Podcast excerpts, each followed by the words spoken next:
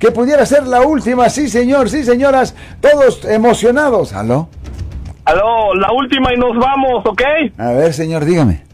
Ok, señor abogado, este parece que por lo que veo el caso que voy a decirle es un caso civil, pero quisiera saber si me puede orientar. ¿Se puede demandar a una persona que me difamó porque vino la autoridad en el lugar en donde mm, sucedieron los hechos? La autoridad me pidió que me saliera del lugar. Esta señora me difamó diciendo que yo había robado un objeto que ella vendía eh, luego se aclararon las cosas, pero la autoridad me pidió mi identificación. La, la pregunta es, ¿se queda algún récord de, de, con la autoridad esa por nada más haber hecho? Eh, yo no hice nada, se aclaró todo y nada más que esta persona me difamó con la policía y este, vino la policía y me sacó del lugar. Ok, voy a hablar de la, del aspecto penal aquí. Ahora, si ella estaba consciente, o déjeme preguntarle esto, ¿ella sabía que estaba diciendo algo falso o ella simplemente erróneamente en su mente pensaba que era correcto? ¿De quién habla, perdón, de la acusada o la culpable? la acusadora. La, la, supuesta víctima. La supuesta víctima, ella dijo la verdad, ella, yo no, ella no sabía que la habían acusado, o sea, llegó, esto pasó en una feria, ¿ok? llegaron a un puesto, la persona que atiende ahí, este, pues estaba de mal humor, les, las insultó eh, porque su producto, ella le dijo, no, pues no me gusta tu producto, ok, gracias, ya me voy. Ok, la cosa es esto.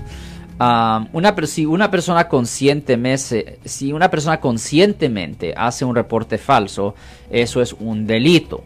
Y la persona se está enfrentando hasta seis ah, meses en la cárcel del condado por hacer un reporte falso.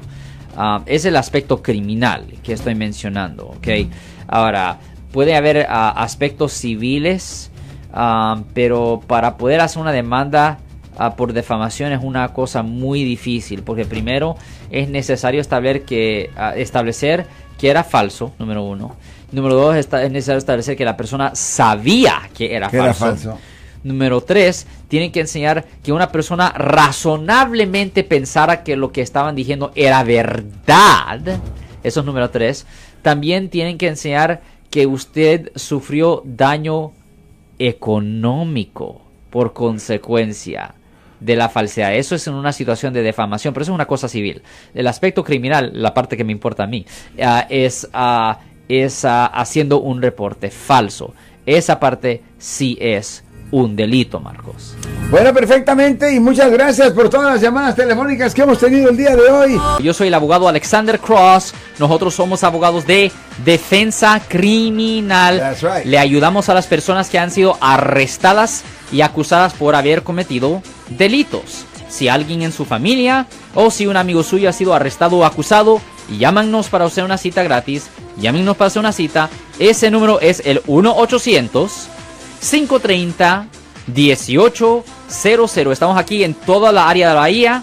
1-800-530-1800. Y como siempre, por casos criminales, casos penales, damos la primera cita gratis en nuestra oficina. Siempre estamos aquí todos los martes y viernes a las 12 y 35 respondiendo a sus preguntas con respecto a los casos penales. Y también nos pueden hacer preguntas en nuestra página de Facebook Live, Doctor Alex, abogado de nuevo, 1-800-530-1800, Marcos. Bueno, vamos a la llamada telefónica, pero ya fuera.